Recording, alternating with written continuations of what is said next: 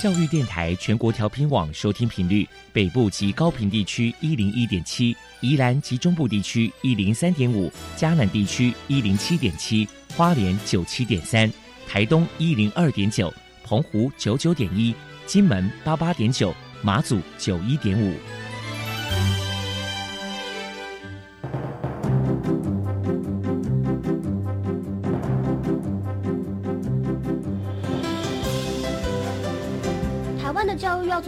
才能使孩子面对未来的社会呢？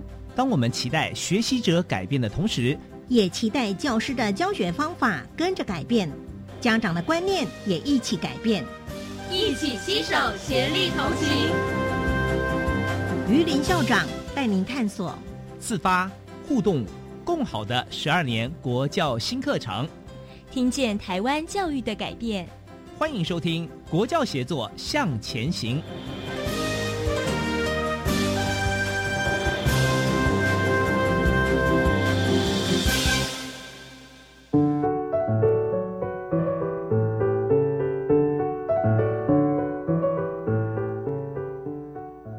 各位听众晚安，现在您所收听的是教育广播电台专为十二年国民基本教育新课程所规划的系列节目。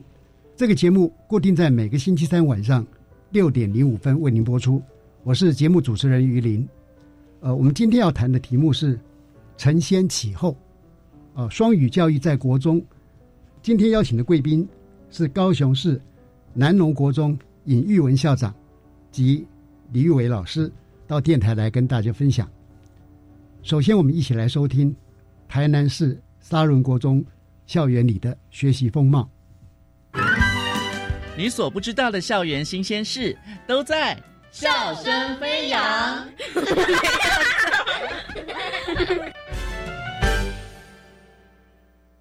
欢迎来到笑声飞扬，我是方如。今天呢，很开心的，我们在单元当中，我们邀请到了台南市沙仑国中的校长陈伯仓校长来到节目当中，和听众朋友们分享。校长您好，方如你好。那我们知道，我们这个沙仑国中其实它是位于沙仑智慧绿能科技城的周遭。那我们能不能请校长分享一下我们沙仑国中它的特色，然后还有呃目前办学的一个情况呢 ？I am the principal of the Tainan Municipal Southern Junior High School。沙仑国中原本是因为因应台南。 台湾高速铁路通车之后，为了要带动周遭发展，大量人口的移进哈，所以他也去解决了原本归仁地区原有的一所国中，所以他在九十四年开始招收第一届的学生。那他原本实际上是一个很淳朴的农村型的一个学校。近年来哈，因为我们国家的重大政策啊，沙仑智慧绿能科学城，那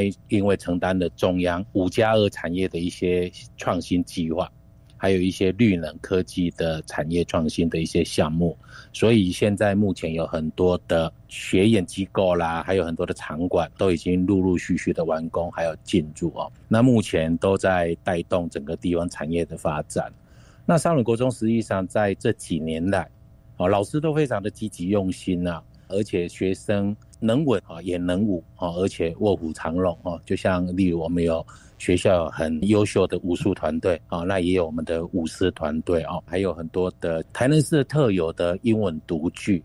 那我们的孩子啊，这几年也都荣获特优的表现哈。所以它是一个科学城里面一所非常优质，而且重视人文科技啊，还有学生品德教育的一所学校。所以在少子化的浪潮里面哈，那学校都还是可以逆势的来增班哈。那目前因为校舍班级数哈的关系哈，那也被教育局它列为总量管制的学校，所以目前学校啊每一个年级大概有四个班啊，那还有一个资源班，所以目前学校总共大概是十三个班。还有值得附带一提的是，因为它未来必须要去转型为 K 到十二的双语学校，啊，实际上是为了要解决我们科学城海外延揽人才。他的子女的一些就学问题，所以行政院哦也帮他决议也来规划沙仑国中未来要转型为 K 到十二的双语学校。像例如我们未来在我们的十二年课纲的课程里面哈，那学校的位置就位在科学城的北方哈，那目前工研院的绿能示范场域啊，还有国家实验研究院的自驾场域，还有国家地震中心、中央研究院南院，那所以它是未来学校一个校本弹性课程，可以来参与合作的一些优质的场域哈。在我们的北侧，实际上还有成功大学的航太中心呐，东侧还有阳明交通大学的光电学院呐，智慧科学绿能学院的 AI 学院呐，那未来都将成为我们学校校本课程的咨询者，也许他也会成为我们课合作的发展伙伴啊，例如光电所。已经有和我们学校都合作一些所谓的 Nbot 机器人的课程。我们目前双语教育持续在推行当中，能不能分享一下我们沙伦国中目前实行的老师们大概课程是怎么样去设计，让小朋友们可以在学习的过程当中也能泡在双语的环境里头呢？我想双语的课程有所谓的沉浸式，那我们一样还是都从所谓的敬教、言教、身教。来开始来实施了哈。那目前我们学校实施的双语模式，主要是透过成功大学协助来发展，叫做 Clear，也就是 Content and Language Integrated Learning 的模式。那我们来营造学校有一个比较自然，而且可以和学生比较自然互动的一个双语使用环境啊。这是在进教上。那最主要也就是说学校的很多的。课表啊，或是我们的周边的一些环境的标示哦，都尽量用双语的模式啊，来让孩子很习惯的去看到双语。再来第二个，我想老师们的言教和身教，这最主要还是牵涉到学校校长和行政团队的一些使用双语的决心呐哈。那这些决心都将成为学生们哈最佳的一些双语角色的典范。除了进教、言教、身教之外，最主要的还是我们人力资源的盘点。那在人力资源的盘点这一块，实际上是我们这两三年来一直最辛苦的地方哈。那在人力资源地方哈，我想第一个就是积极的去了解哈，有怎么样优质的双语教师哈进到学校的团队哈，这个是透过借聘哦。那我们去年也很幸运的也透过了借聘，找到一个有辅导活动专长的英语老师，那所以他现在任教我们的辅导活动。再来教育局在教育局的协助之下，实际上也协助我们来开设师培生的一些专场，也就是说到明年我们会有数学，会有表演艺术，会有理化。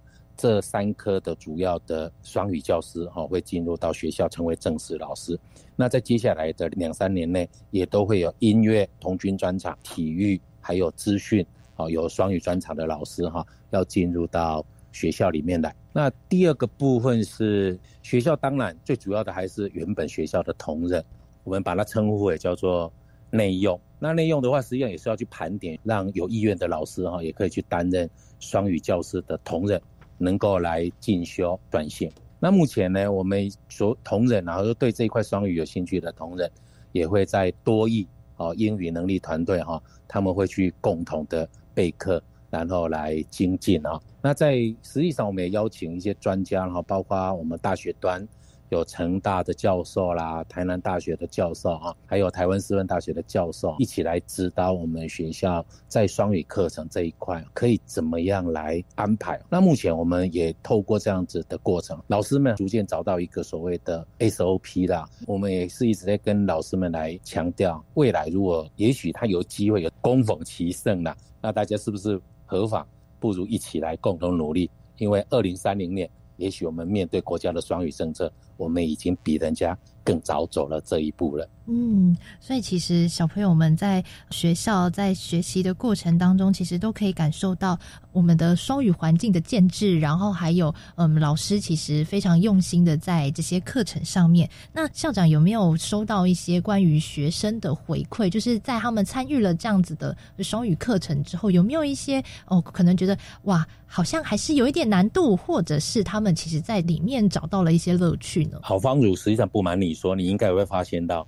我们目前实施的双语课程，大部分都着重在我们的艺能科目。嗯，因为我们传统的观念里面，实际上啊家长们一时间还没有办法那么快的可以去接受，因为他还是会去觉得，我们用不同的沟通语言，到底会不会去影响到孩子的学习内容，减少实际上家长还是会觉得啊，所以我们慢慢的还是让他去沉浸了，慢慢的提升孩子的英文。所以实际上我们在表演艺术和音乐课程的老师很用心，他们有时候双语课程实施完之后，他们会去做一些问卷哦，给他们去做那个开放式的问答，他们会发现到这是孩子们的回答，他很讶异，原来音乐课都可以这样子加入英文，然后上的这么开心，然后他也讲说有关音乐的英文，让自己的英文。感觉更上一层楼，那他也觉得说，我在音乐课的时候，或是表演艺术课的时候，和双语老师这样子互动会非常有趣，而且能够提升自己对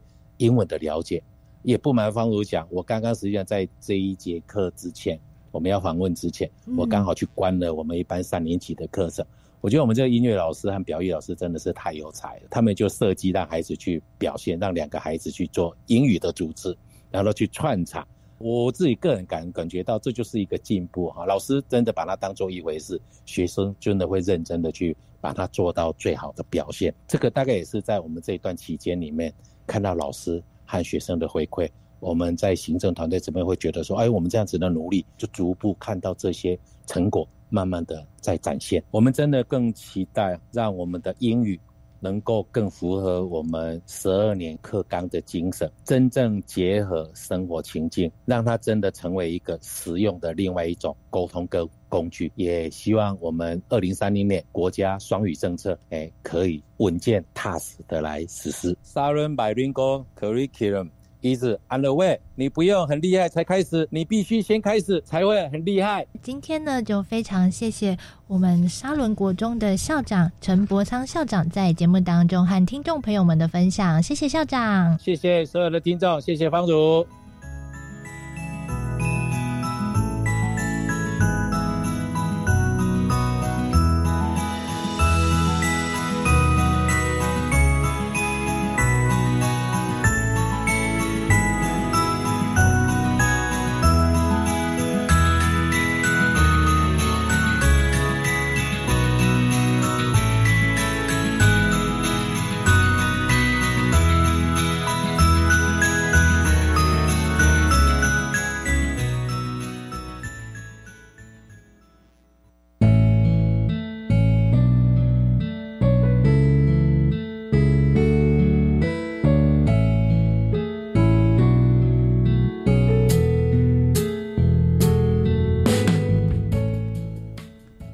现在为大家介绍两位贵宾。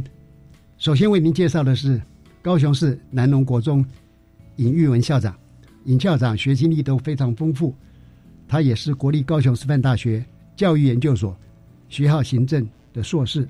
尹玉文校长您好，主持人好，呃，各位听众朋友大家好，我是尹玉文。呃，接着为您介绍的是南农国中李玉伟老师。呃，李老师是台湾师大。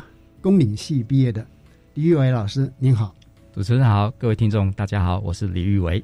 好，呃，因为两位今天很早就从高雄赶过来，我想首先是不是请校长也介绍一下南农国中所处的地理位置、风土民情？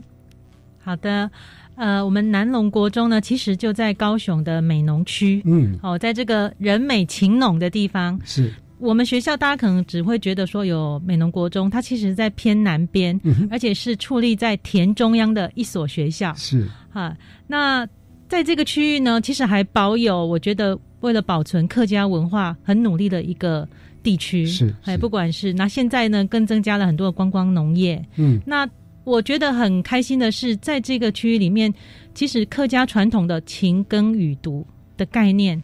还深深烙印在在地的人的心中，所以他们对教育这方面、学习这方面，还是有着前一代、上一代对孩子们的期待。是，对，是，谢谢。因为其实，在客家文化里面，有很多很具有高价值的哈，这种文化跟一种价值能够传递下去是非常重要的哈。是，好，那因为呃，两位还没有来受访之前哈。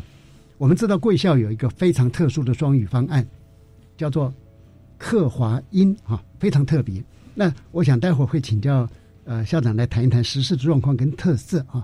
特别在您介绍的时候，因为这个名词，我想对听众朋友来讲是蛮新鲜的哈。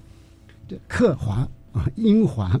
那么这两个在教学上面跟执行上面有什么特别了？有什么不同？就麻烦尹玉文校长。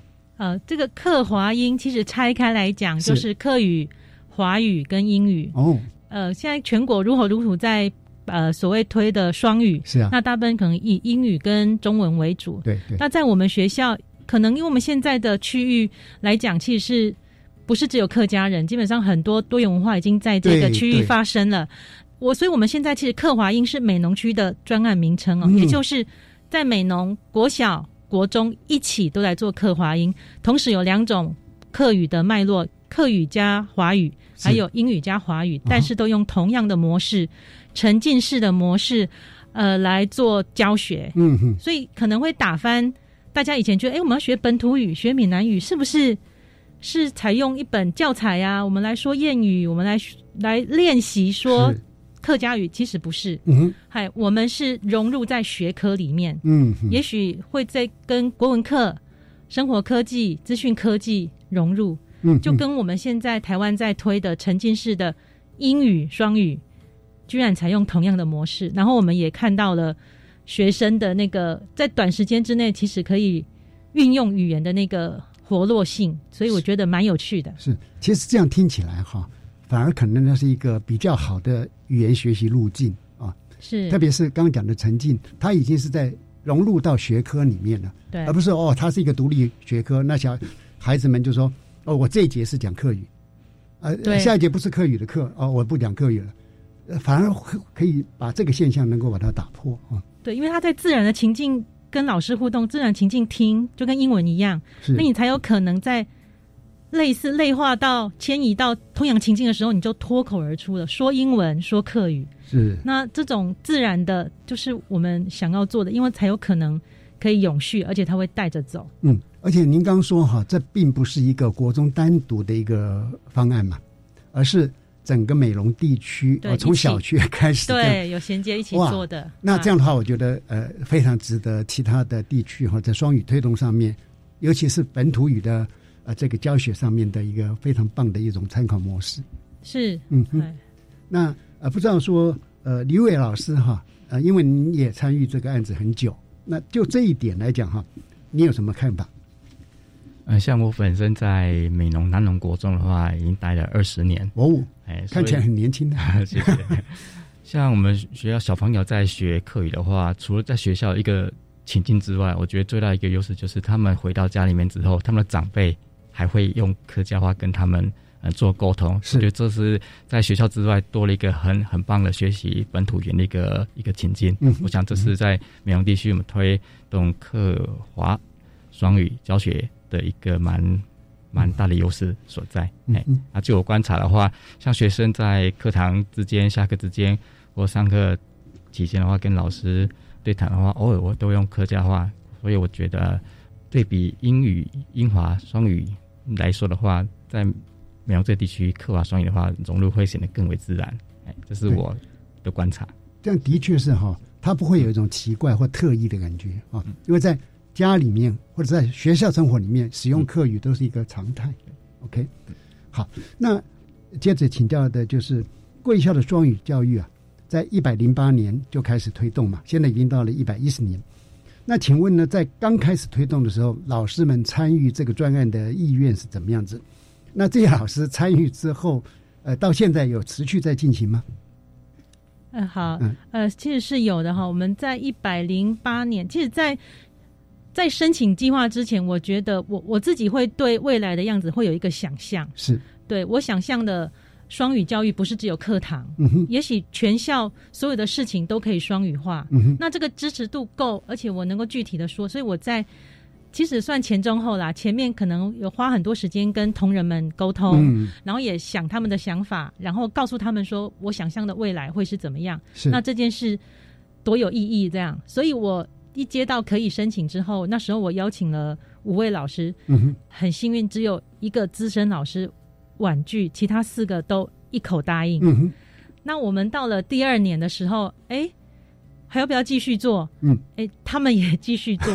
我就记得有一个老师跟我分享说，我们有我们每个学校都会有身心障碍资源班嘛，对，那就是我们的升降生是两三个一起到老师面前问他说：“老师，我们很喜欢你上那个跟外外师合作的那个课，嗯，我们很担心明年还会不会有？对。可是你要想，英语是一个有门槛的课课程，那我们学习比较后端的孩子是期待他明年还可以沉浸在一个全甚至全英的一个环境当中，嗯，你就会深深的觉得说，哇，这件事。”不能放，嗯，我我们要继续做，我们要让他做的更好，是对，所以到了今年，我们是第三年了，我们从四位老师现在是七位老师，对，所以加上外师的话，我们有九个人在成为我们的呃双语的教学团队。其实这样的一个教学政策在学校里面推动哈，刚刚校长讲的是一个很重要的指标，因为往往。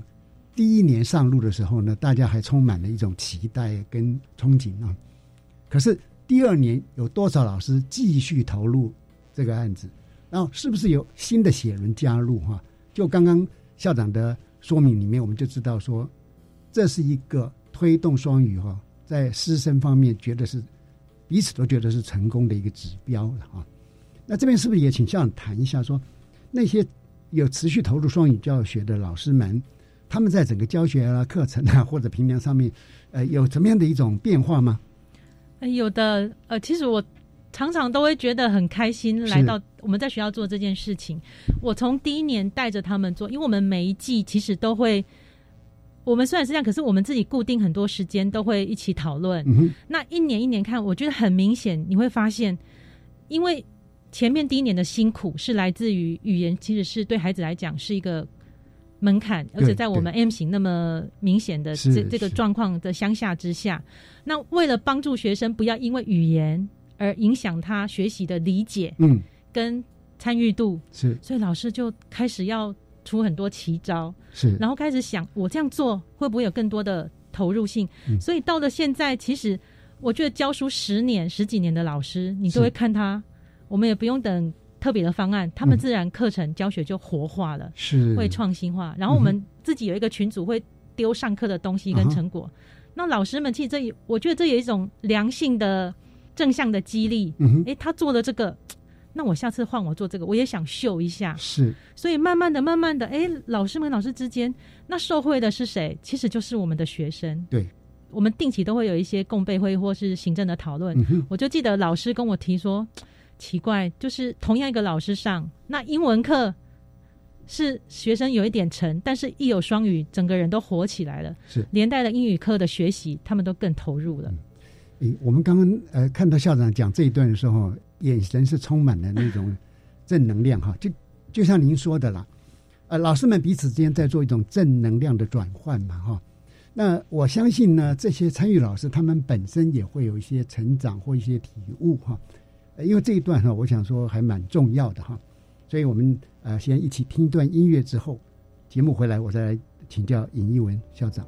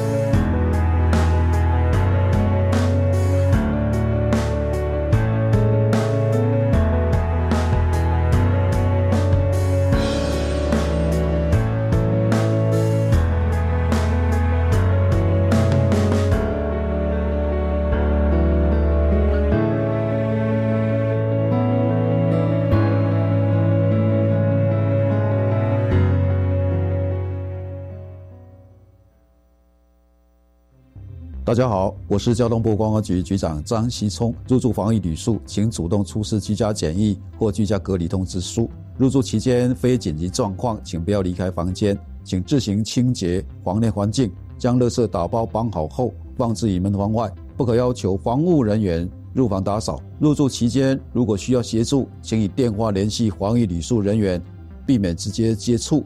防范感染风险。有政府，请安心。以上广告由行政院与机关署提供。Ciao a tutti, benvenuti al favoloso mondo dell'italiano。欢迎来到异语的绮丽世界。我是主讲人雅丽娜。雅丽娜诚挚的邀请大家，在这十分钟的课程里，和我一起轻松学意大利文。二月十四日起，每周一至周五早上七点二十分至七点三十分。在教育电台，跟着雅丽娜老师一起进入异语的绮丽世界。我想要半工半读，减轻家里经济负担。那老师介绍你参加高中产学携手专班，实习每月有薪资，全时读书无薪资时，教育部提供跟实习期间相等五千元奖助学金。好棒哦！表现良好，毕业就成为正式员工，可以到科大进修，兼顾就学及就业。怎么参加呢？上网搜寻产学携手合作计划资讯网，来看哪些学校有办理专班吧。以上广告是由教育部提供。大家好，我们是台湾弦乐团，我们都在教育广播电台。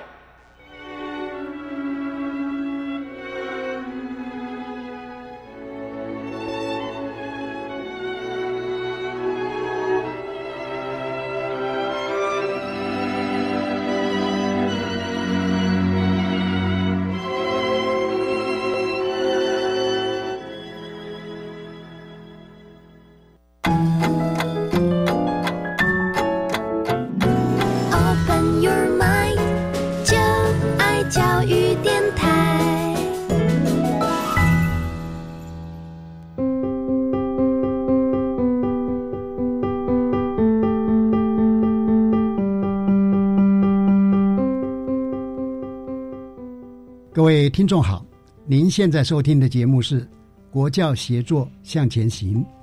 我们今天谈的题目是“承先启后，双语教育在国中”。现场的贵宾是高雄市南农国中尹玉文校长、李玉伟老师。呃，前一段我们谈到说，呃，贵校老师参与双语教学之后，哈，他们本身有很多的变化与成长。那就这一个部分，校长是不是您可以再做一点说明？嗯，好的。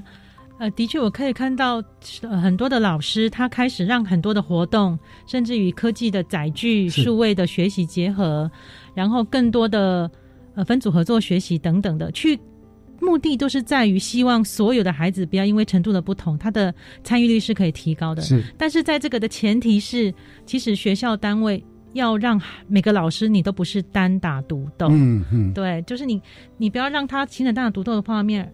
那久了之后，形成了一个风气之后，就会发现，哎，完全在这个 group 这个外面的老师，他开始对我们觉得好奇，嗯，他看到隔壁班在做什么，对，然后连学生都会问课语老师说，为什么只有那个几个班可以让你用课语上课 用英，所以连别的老师，呃，看起来是很严肃的老师，都主动说，我想可以在旁边旁听你们的。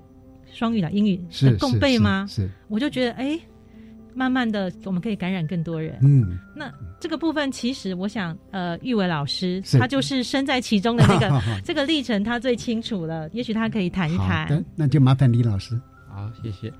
呃，像我在进行双语教学的时候，我原本以为是只是在课堂中多了一种语言而已。对。但是事实上，我发现其实他是在彻底翻转我整个教学模式啊，而且在。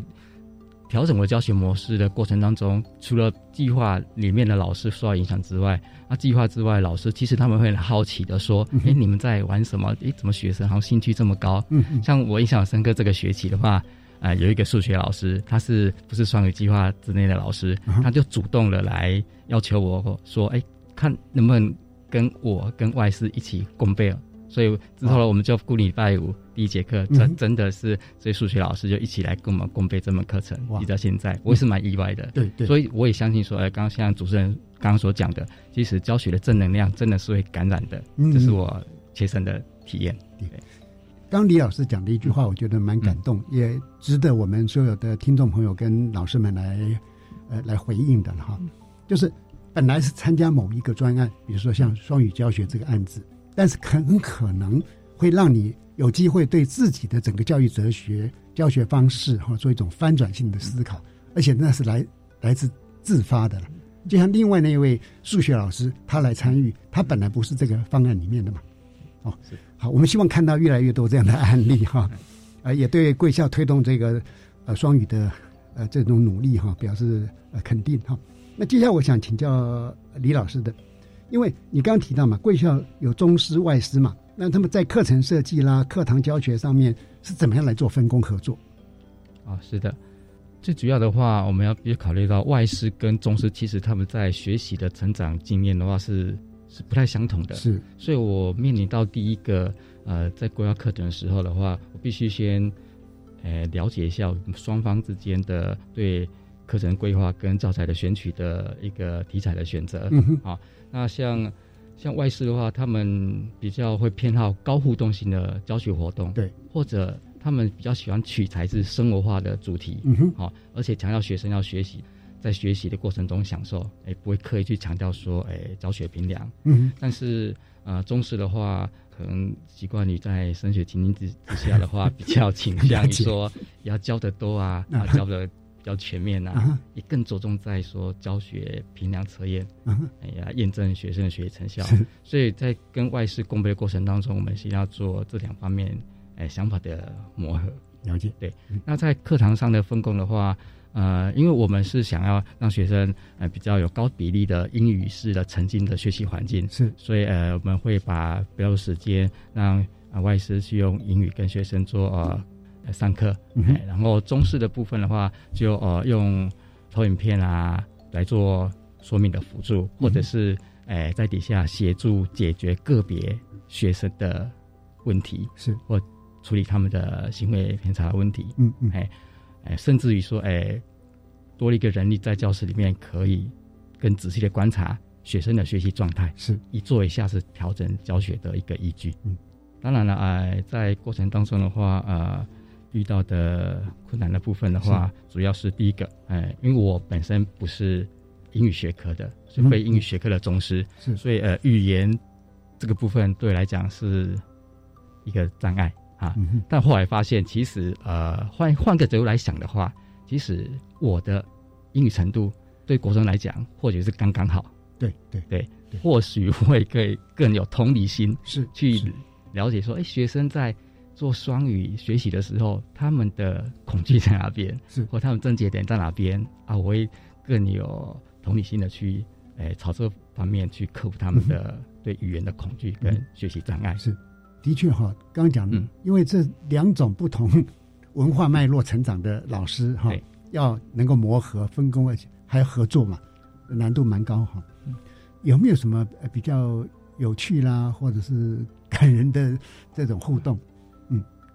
嗯，文化观点部分的话，像呃，我们也可以从外师的呃观点来提取题材啊，比如说，我们也跟学生讨论过呃。Covid nineteen 的主题啊，然后也发现报章杂志会报道说，哎，美国人为什么很多美国人坚持不戴口罩，嗯然后不打疫苗，嗯哼。好，甚至我们还诶提到说，哎，美国拥有枪支的这些观念，嗯，啊，这些以外师他们亲身现身说法的话，更能给予学生一个跨文化的思考，嗯，这也是我从诶跟外事共备当中学学习到一个跨文化观点的。角度去融入我的教学，嗯，这这蛮有价值的，因为我们一零八新课纲也强调跨领域嘛，当然跨文化也是我们啊希望能够达成的目标之一啊。特别是刚刚有一个观点是值得我们呃我们的校长啦或者老师伙伴来思考，在进行学习的时候，我们是要直接就一开始眼睛就瞪着那个升学率，就瞪着那个所谓的会考成绩，还是说像外师所讲的，先从趣味性的、生活性的切入，让他开始主动想要学习，啊，这两个路径呢都很好，啊，但是呢，其实我们可能会找到一个把它融合的一个方向，哈，因为国中生啊到入学之后，就是七年级开始啊，其实孩子的英文程度差距已经很大嘛。那请问哈，呃，在双语教学进行的时候，一方面我们说希望提高大家的孩子的这个参与度嘛，但是也要兼顾有的孩子他英语弱程度比较弱的部分哈。那在这一块来讲，不知道贵校是怎么处理的？请李老师说明一下。是的，呃，像学生的课堂参与度哈，一直是我们在调整教学策略。或者选举教材时最重要的参考指标。嗯那因为在双语课堂当中，我们最担心的是学生因为英语文而阻碍他学科学习。嗯哼，哎，呃，因此就看到学生在课堂上发呆呀、没事做，这是我们最不愿意看到的。嗯、所以，呃，针对这种情况的话，呃，我们会有几项一个教学策略哈，比如说，首先哈，我们会试着。让学生感受到老师的教学模式跟教学内容是可以预测的。嗯，啊，像在我的课程当中，我不管是融入哪一个国际议题的教学，我都会先从相关国家的国旗、国家名称、地理位置切入，然后再进行意值分组讨论，然后再收集国家特色资料。嗯，然后接着就进行分组报告。好，那这样流程跑下来久了之后，学生就会了解到，哎，老师的教学套路，然后即所以即使上课都是用英语进行的话，学生也比较不会感受到学英语文是一个阻碍的。嗯嗯，好，所以呃，只要用比较学术性的语语词，就是所谓的帮学生搭建一个学习的音架。对，好，其次的话，我们会尝试着频繁的运用像图片啊、影片啊。教具啊，或甚至丰富的肢体动作等等，来辅助学生做语言的转换。嗯，好，比如说我们在诶探讨这个 COVID-19 议题当中，我们就会去找一些像海绵宝宝为主题的新闻梗图，然后搭配简历的英文，来跟引导学生说明，然后思考，诶，这疫情哈对生活各个层面的影响。对，啊，用不一样的呃教学模式，诶，引导学生啊做语言的转换。那接下来的话，我们也会视学生当下的学习反应来拿捏那个英语文介入的时机跟比例。是，好，比如说，当我们发现学生学习状态比较良好的时候，我们就尽可能的增加英语的使用比例。是，好，让学生有机会沉浸在英语文当中。嗯嗯，而且有机会按照自己的程度去截取他们对应的英语文。那好，那当只要发现课程难度较高的时候，我们就会用简单的课时英语来融入我们的教学，嗯，以降低学生对呃语言的学习障碍。好，那最后呃，我们也用了像 Plicus、Kahoot、Cetera 这些科技化数位评量的平台，让学习评量更多元化、趣味化，也让评量本身就是一个有趣的学习过程。好，我们发现这样做会有效提升学生的参与度跟学习动机。嗯嗯，是。因为刚刚我们谈到老师在这个过程当中有一些变化嘛，呃，您谈一下到第三年嘛，以您的观察，孩子们、学生们他们有什么样的一些转变或不同？呃，我觉得最大的差别在于，学生开始会愿意打开耳朵去 听英语，嗯，不像一开始哦，一听到英语的话就耳朵管起来。是，哎，但是到第三年，我发现，哎，更多学生。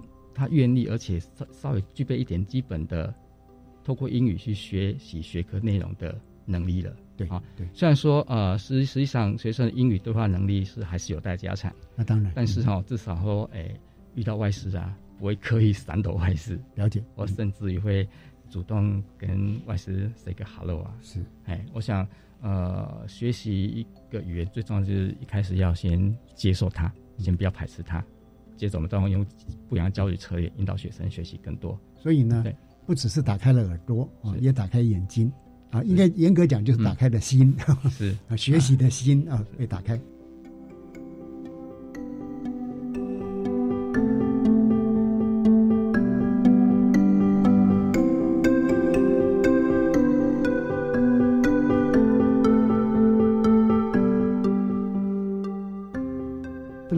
尹校长这边是不是也有些说明？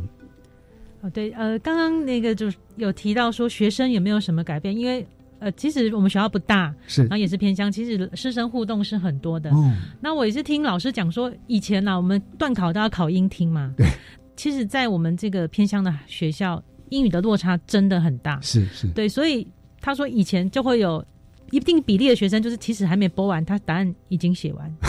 我了解。对，当然这不是只有局限于我们这个区域哦，就是这个落差。但是他说奇怪，这从去年到今年，学生们几乎都会听着。他已经打开耳朵了，所以他愿意把试题全部听完。他不会说一听到英文就自动封闭。对，对我觉得这个对我们老师来讲是一个很大的激励。嗯然后，其实走在路上，我我啦，我也会用英文跟学生打屁聊天什么的。是是。对，然后我就很喜欢闹某一群学生。嗯。我每天都要问他 How are you today？嗯。然后你知道，通常。孩子功课好了就会是 fine I'm fine，可是你就会发现那些比较调皮的，或是成绩没那么好的孩子，嗯，他每天都要想一句不同的来回答我，然后他看到我就会先看我，等着等着我问他说 How are you today？呃，It's so so，It's cool，I feel tired 什么，他就会想很多，我就会觉得，哎，以后他不管听到谁，他都可以开口说英文，我就觉得很值得。而且哈，他已经开始进入主动学习了。也许他是从回答校长的这个问候语哈开始，但他说不定会扩展到哈其他的就英语的学习了哈。我觉得有个很很棒的开始。对，是可以的。嗯嗯嗯。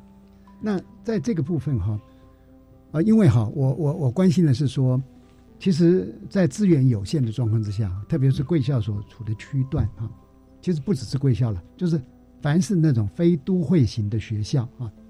都会面临这个问题，因为他们都要，大家都在推双语，啊，那是不是就贵校的一些呃教学发展的经验哈，能够提供提供给我们听众朋友啦，或者是有效在推这个双语教育的一些呃做一些建议，呃，是不是请校长先？好好呃，谢谢。呃，其实很多人都会很好奇说，我们学校到底有多少双语课在上？那其实明不管是老师们。中师自己用英文上，还是说由外师跟他协同？那我们学校有体育课、校定课程的绘本啊，国际议题、家政课、音乐课。嗯，所以其实每一班的孩子基本上有四到五节是沉浸在高比例的英使用英语的课堂当中，这个量是够的。所以我我我每次跟其他的学校分享的时候，他们就会先哇，那就是一个。不是那么容易可以达到的，对，因为这比例还蛮高的。对 对，但是我我想要谈的就是说，这个只要老师愿意做，其实这个目标并不会很难构成。嗯，所以又回到我一开始在前面有分享的，我觉得教老师们学校里面的氛围跟认同感，可能会是这个案子，就是这个双语能不能持续的一个关键。对对。老师们的参与度，其实为什么要做这样做？到底有什么样的意义？会是我觉得行政可能要要提要花多一点时间去去铺排。嗯，然后我也想，我像我去别的学校分享，我都会想告诉他们说，双语这件事情是全校的事情，不是校长，不是。担任教学老师的事，嗯，所以每个人其实你都可以为这个双语方案尽一份力。对，学校所有活动，不管是离地形线活动，你也可以让它双语化，是因为语言是一个媒介，是工具。对对对，我觉得这件事情任何一个学校都做得到。嗯，嗨，那我们要可以提供孩子这样子的环境。那第三个就是，我会觉得，如果真的要做双语孩子的学校来讲。不要为了双语而说英语，嗯，也不要那么快就为自己设下了 KPI 等等这一类的，因为你会发展出属于你们自己的那朵双语的花，嗯，对，所以不要期待说要很快的学生就很会说英语，要练习双语说什么？我觉得也许反而会事缓则远嘛，嗯，哎，也许会容易疲乏，也不要局限只有在课业上这样。我觉得刚刚呃稍微我们有提到，那这是我想说如果。给其他想要一起为双语而努力的一点建议，这样的确，因为不要为双语而双语嘛，而且它毕竟还是跟英语教学有重叠的部分，但是也有它不同的一些目标跟方向哈。那这个部分不知道说，呃，李老师就您参与的经验，是不是也能够提出一些建言？像呃一开始呃，我像刚所讲的，一开始我也是觉得说，哎，他。双语教学就是多种语言的教学，但事实际上的话是对老师重新检视自己的教学内容跟教学策略一个很好的一个媒介。是，而且他透过这样的教育策略不断的转变，他也可以在影响到学校其他的老师，带动整个学校啊创新教学的一个风气，这是我在呃做双语教学过程当中呃体验到，哎，整个学校气氛哎逐渐在转变的一个一个一个现象在。嗯，是。而且正如校长刚刚所说的哈，呃，不管我们今天有没有参与这个双语教学的方案，其实每一位老师在学校里面的双语教学的推动，都可以贡献他的一份力量哈，包含平常上课。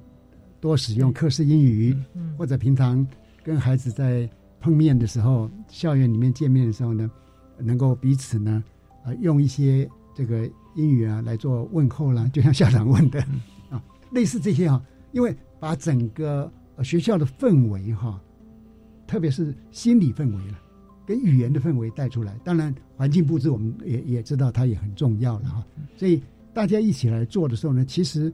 孩子们浸泡在这样的一个氛围里面，他的学习的成效会更加的呃一些显著哈。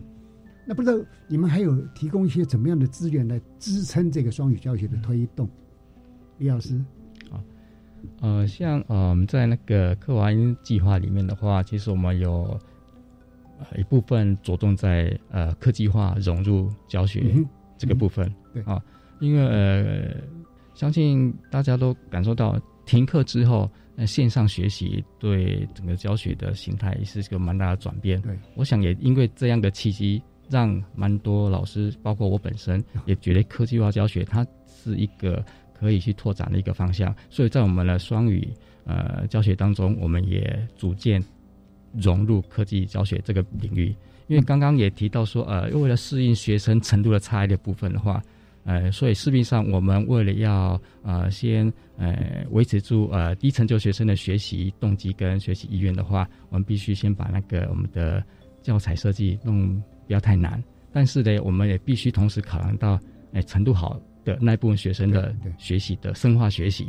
所以我们会利用呃科技化学习的平台。来做比较深化的学习是好，比如像我的课程当中的话，像我每个礼拜都会利用 Google 的线上平台，哎，然后哎派发一个新闻阅读的影片跟小小的测验，让学生回去之后还可以做更深入深化的学习，兼顾到程度好跟程度不好学生的学习需求。是。是，所以说这是我们在呃双语教教学当中融入哎。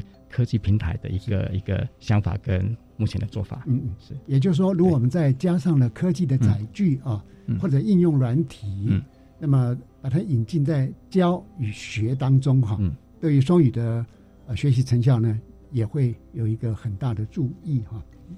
呃，非常感谢两位呃今天到现场来接受我们的访谈哈。我想是不是呃，首先麻烦严玉文校长哈，呃，为今天的访谈做个总结。好，谢谢。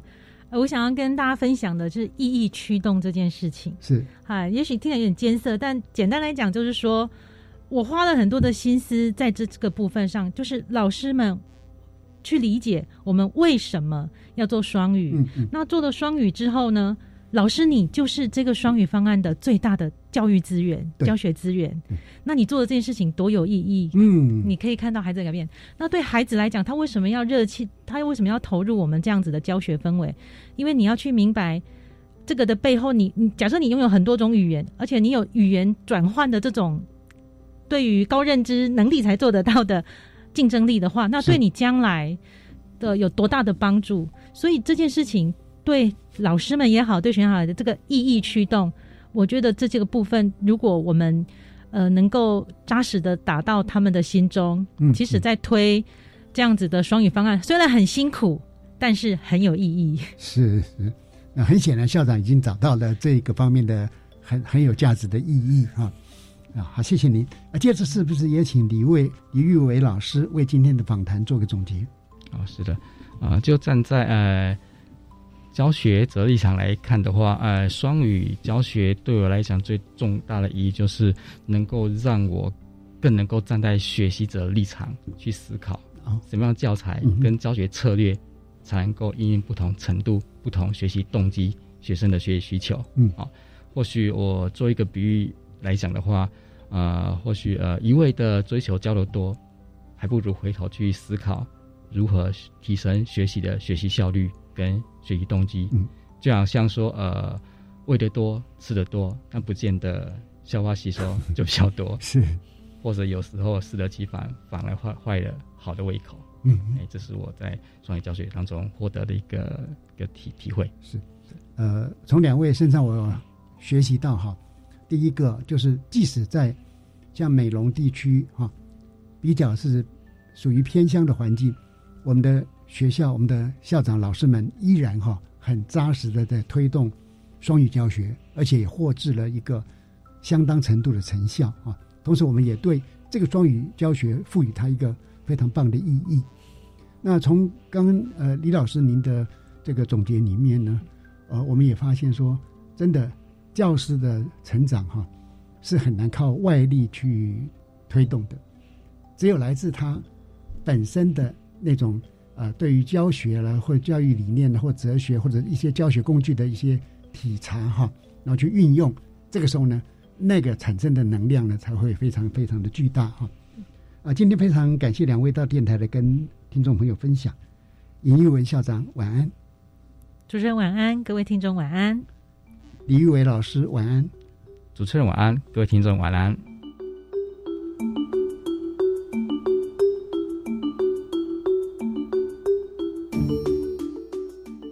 各位听众，国教协作向前行这个节目在每个星期三晚上六点零五分播出。下星期三将由本节目另一位主持人谢若兰老师为您服务。下一集呢，我们会谈另外不同学校双语教育的发展现况。欢迎您准时收听，晚安。